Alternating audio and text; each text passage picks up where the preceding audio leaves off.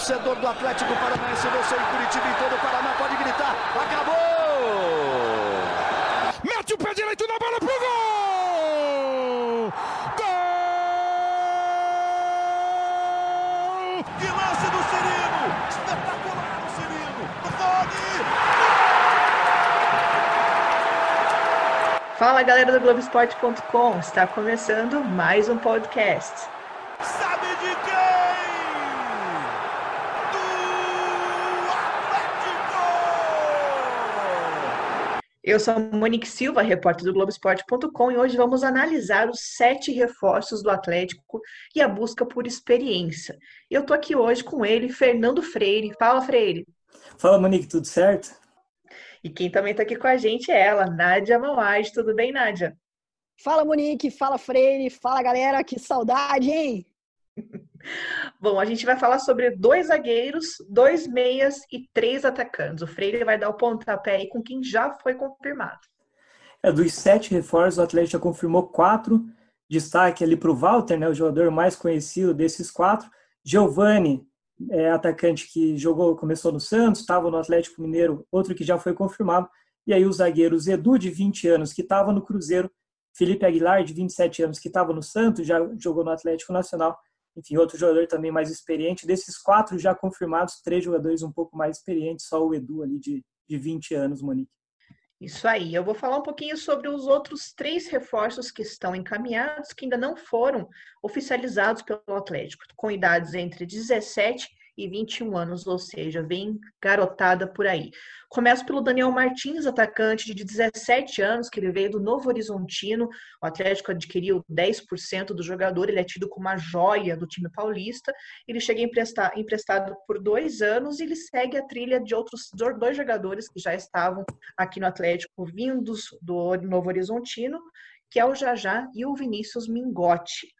Além do Daniel Martins, o José Aldo, que não é um lutador, hein? Meia de 21 anos, tem contrato com o Inter até o dia 30 agora, por isso que ele não foi anunciado aqui pelo Atlético.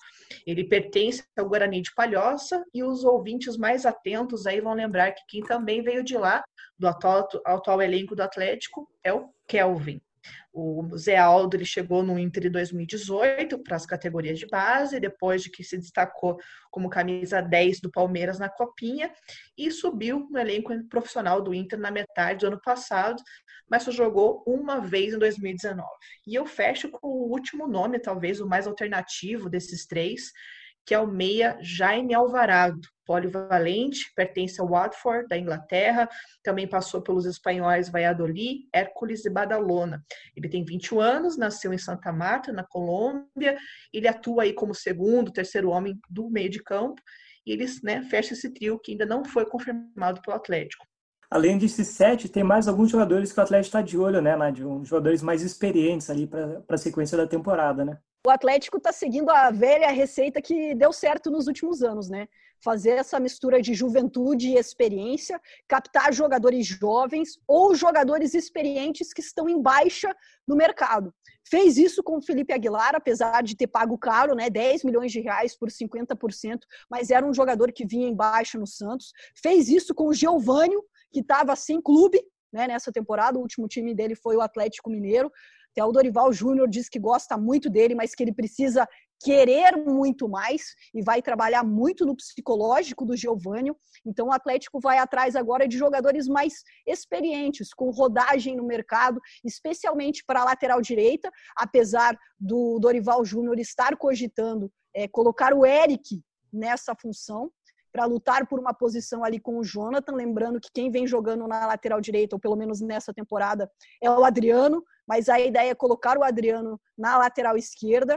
O Atlético também quer um meia central, e com o Giovani, com a vinda dele, a confirmação dele, eles sempre me falavam em três reforços experientes. Eu acredito que essa função do atacante de velocidade, um cara para cutucar o Carlos Eduardo, foi fechada, porque foi essa palavra que eles me utilizaram quando me falaram que queriam um atacante de velocidade, que queriam alguém para cutucar o Carlos Eduardo, para cutucar essa função que o Carlos Eduardo é um jogador muito irregular, então precisa ter sempre alguém competindo com ele na função e o Giovanni veio para essa questão. Sobre o Evandro, né? É um jogador que sempre interessou o Atlético, tá no Santos, o Santos já disse que não vai renovar o contrato com ele, enfim.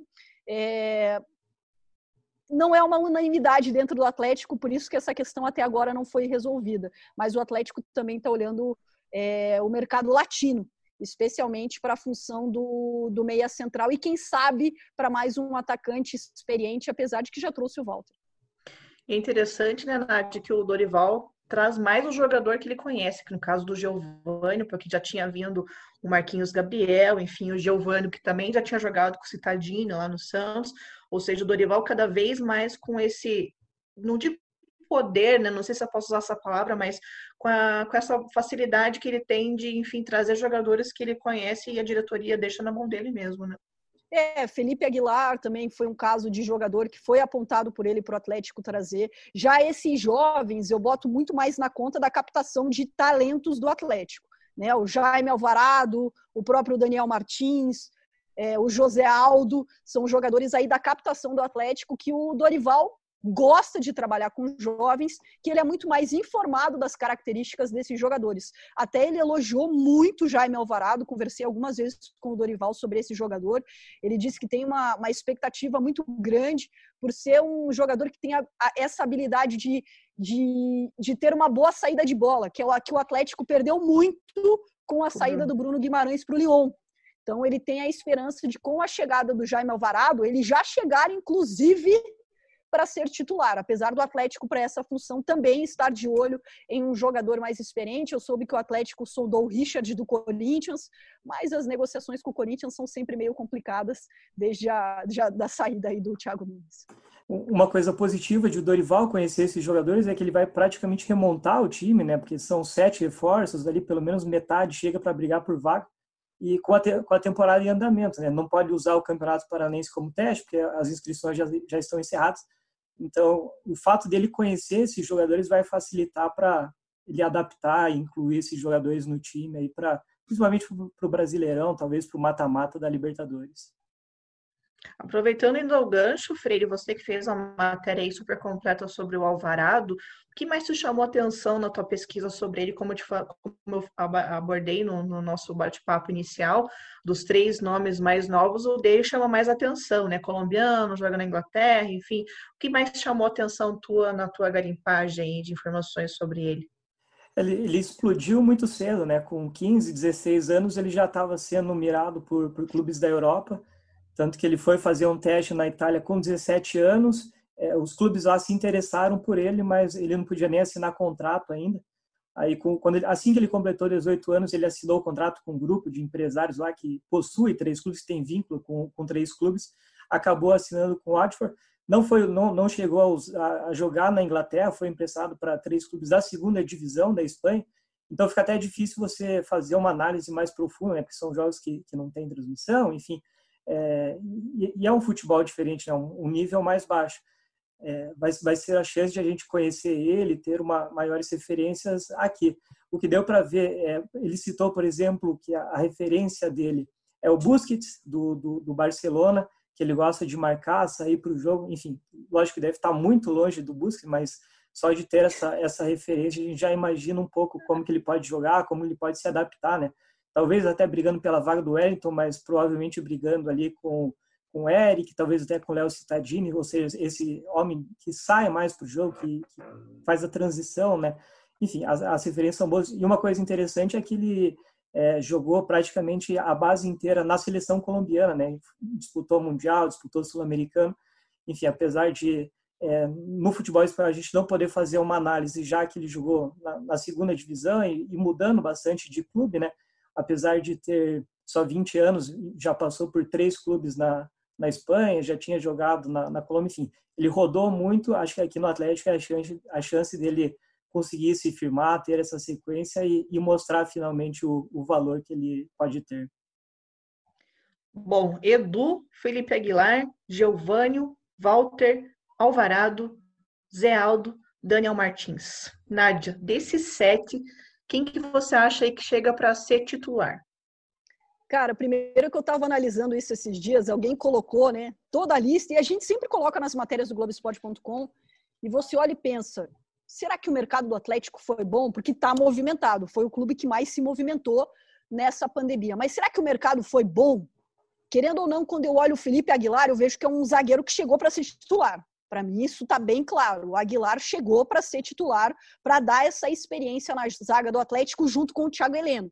E aí, Edu, Lucas Halter, que lutem, que lutem. Eu tenho essa visão com a saída do Robson Bambu, que a zaga vai ser Felipe Aguilar e Thiago Heleno. O resto que lute. Acho, acho é, que então, o problema mim, o Aguilar... até, Acho que o problema em relação a isso, Nadia, é que tipo, ele chega para substituir um jogador, né? Não é um reforço, ele só está repondo uma saída, ou seja, Exatamente. saiu o Bambu, entrou o Aguilar, manteve ali o, o nível praticamente, né? Exatamente. Eu acho que o Atlético está muito nessa questão, está mais repondo, reformulando o seu elenco. Até foi isso que, conversando com o Paulo André, ele me disse recentemente. Porque eu questionei por que, que o Atlético estava trazendo tantos jovens. Ele disse: já estamos reformulando o nosso elenco. Porque o Atlético negociou muitos jogadores nos últimos dois anos, né? Um elenco que foi campeão da Sul-Americana, da Copa do Brasil, e agora o Atlético está reformulando o seu elenco, claro, pensando nessa temporada, mas especialmente na próxima. Mas também precisa ter um time competitivo para as competições que vai disputar nesse ano. Então, para mim, o Aguilar veio para substituir, mas vai ser titular da zaga do Atlético, e o Walter, se tiver bem fisicamente, vai ganhar a posição do Bissoli porque o Walter, bem fisicamente, é um dos melhores atacantes do Brasil. Vai depender só dele. Para mim, desses jogadores que a gente citou, são os dois que eu vejo com potencial para serem titulares, além do Jaime Alvarado. Mas esse eu acho que ainda vai demorar um pouquinho para se adaptar, vem de fora, já não está com o grupo. Então, são esses, esses os dois que eu aposto, pelo menos no momento.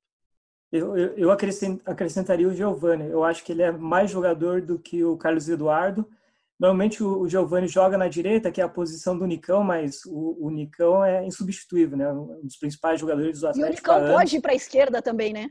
É. O Nicão é, ele consegue fazer essa dupla função. É os dois, né? O, o Nicão já jogou esquerda, na esquerda. Né? É, o Nicão é. já jogou na esquerda, rendeu muito, né? Em 2015, 2016, o Nicão jogou muito, inclusive com o Walter, né? Era Nicão cruzando bola, o Walter fazendo vários gols, uma dupla que deu muito certo ainda com o Milton Mendes.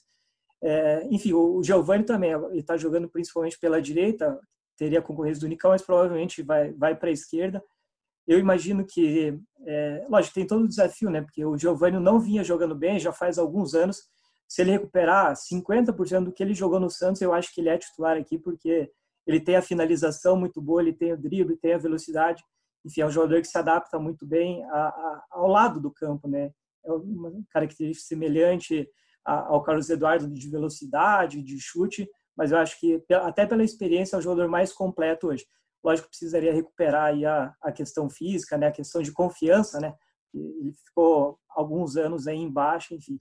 Acho que se ele recuperar 50% do que ele jogou no Santos, ele tem condições totais de ser titular aqui. E aí o, o Carlos Eduardo viraria uma ótima opção, né? um reserva imediato, brigaria por posição ali para, enfim, manter os jogadores sempre no alto nível.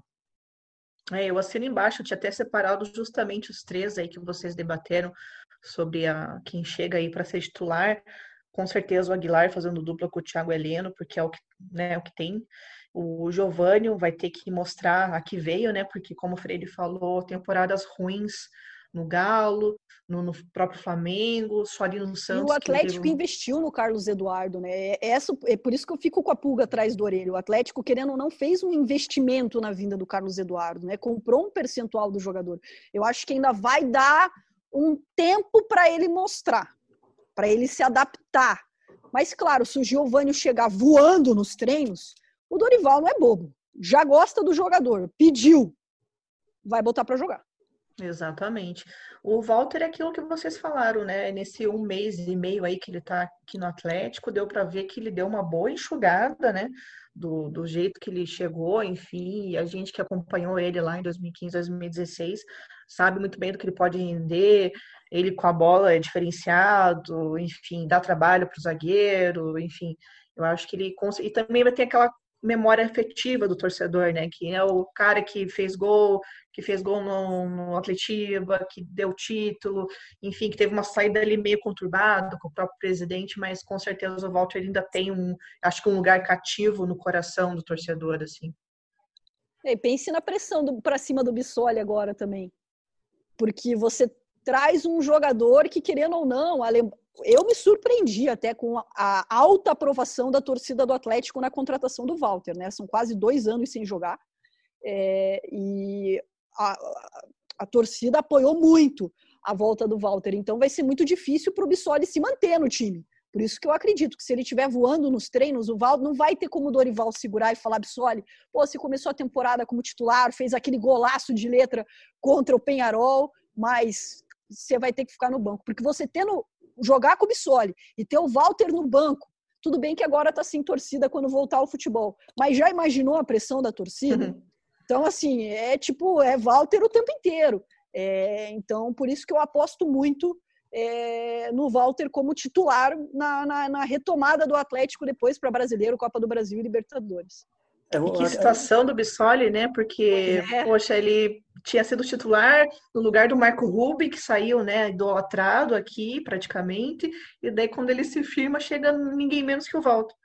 E uma coisa que pesa contra o Walter, até na primeira passagem, ele não fez muitos gols, né? Foram 16 gols em 73 jogos, ou seja, não é aquele centroavante que tem uma média altíssima de gols. No, próprio Atlético, mesmo jogando bem, ele não teve uma média tão boa. O Bissoli, por outro lado, é, disputou só cinco jogos, é muito novo ainda, né? já fez três gols, um deles decisivos, como vocês falaram, contra o Penharol. Enfim, na, o, problema é que o contrato do Walter vai ser de praticamente um mês. Né? São três meses de contrato, dois meses ele está suspenso, ele vai ter um mês ali para provar o valor. Então, eu imagino que o, o Dorival seja meio que obrigado a, a, escalar ele, se ele estiver bem fisicamente, para justificar, né? Porque senão, se, se o Bissoli continuar de titular, o, o Walter não vai jogar e vai, vai acabar saindo. Eu manteria o Bissoli, porque eu acho que a fase dele é melhor. É, é um jogador que está crescendo muito, está evoluindo, tá, se adaptou bem ao time. Mas, é, enfim, tem essa questão do contrato curto do Walter. Deve ter uma sequência de jogos ali, né? Porque se, se o futebol voltar ao normal até lá, deve ter uma sequência grande de jogos até para compensar esse período parado. Eu imagino que o Walter vai acabar recebendo algumas oportunidades, mas em condições normais eu manteria o Bissoli. Eu acho que a fase do Bissoli é melhor, daria para dar uma continuidade, dar uma confiança para ele.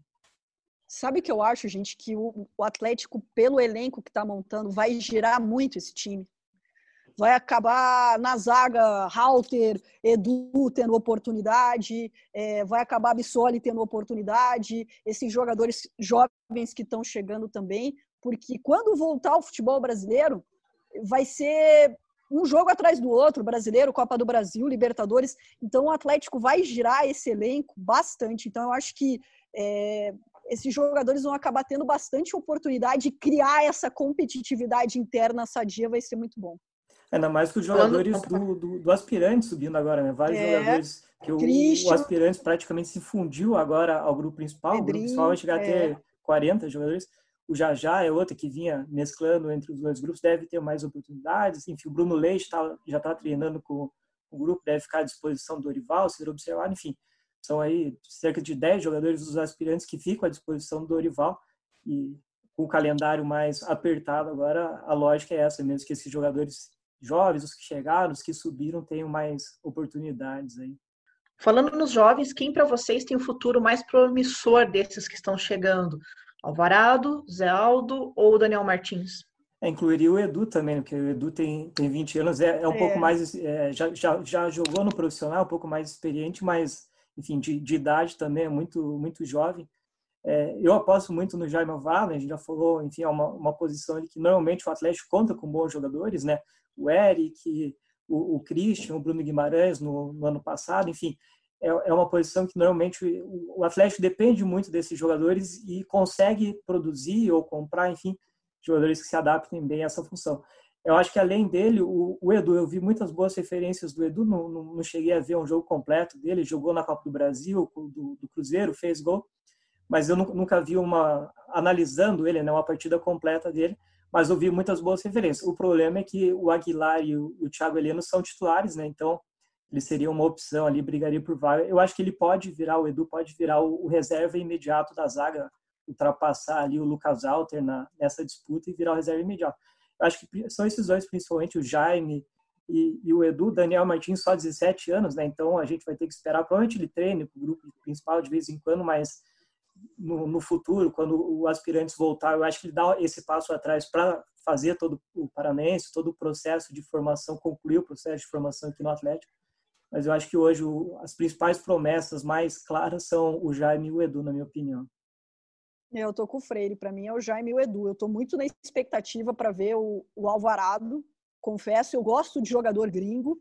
É, as referências deles, deles são ótimas e é a peça que está faltando nesse time do Atlético. Né? A grande peça, entre tantas é, que podem estar carentes, mas a grande peça que está faltando é o substituto do Bruno Guimarães. Apesar de que né, você falar substituto do Bruno Guimarães, o jogador já chega com peso enorme, porque vai ser muito difícil encontrar alguém que realmente substitua o Bruno dentro das características que ele tem.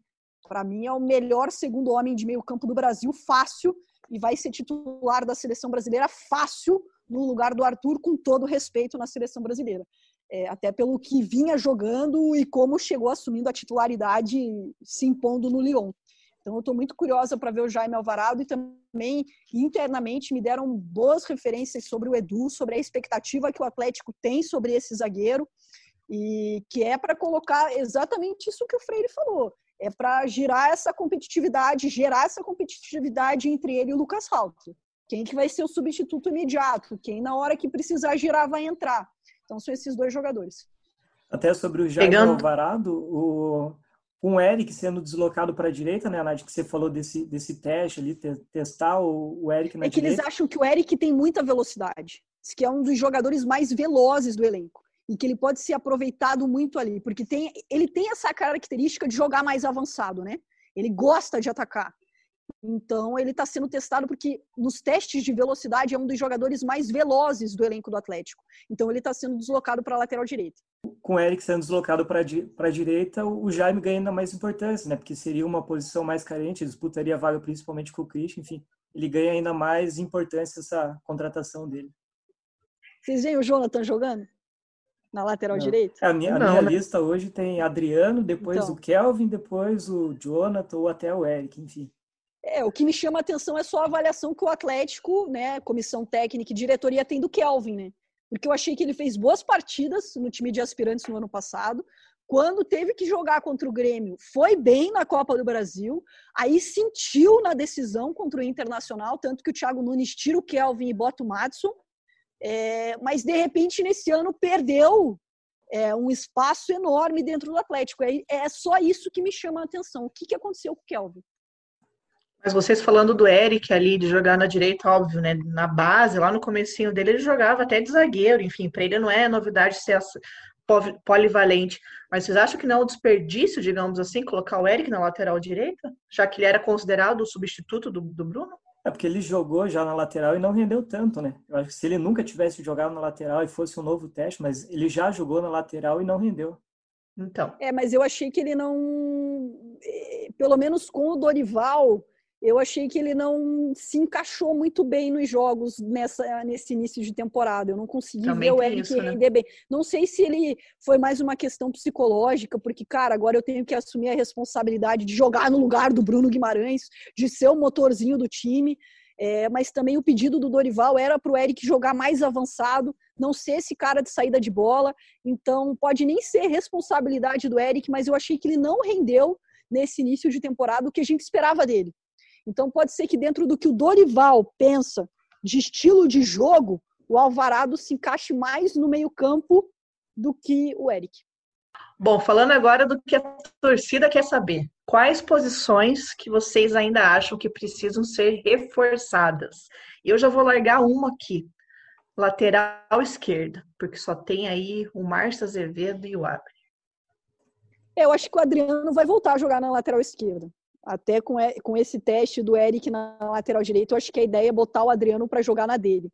Botar ele uhum. para jogar na lateral esquerda. É a opinião, né? Até porque o Márcio Azevedo, o último jogo dele contra o Colo-Colo, não foi bem, não foi bem, e também falo pelas partidas da Copa do Brasil, deu vários sustos contra a Grêmio Internacional, enfim, mas acho que o Atlético pode trazer um lateral esquerdo, sim.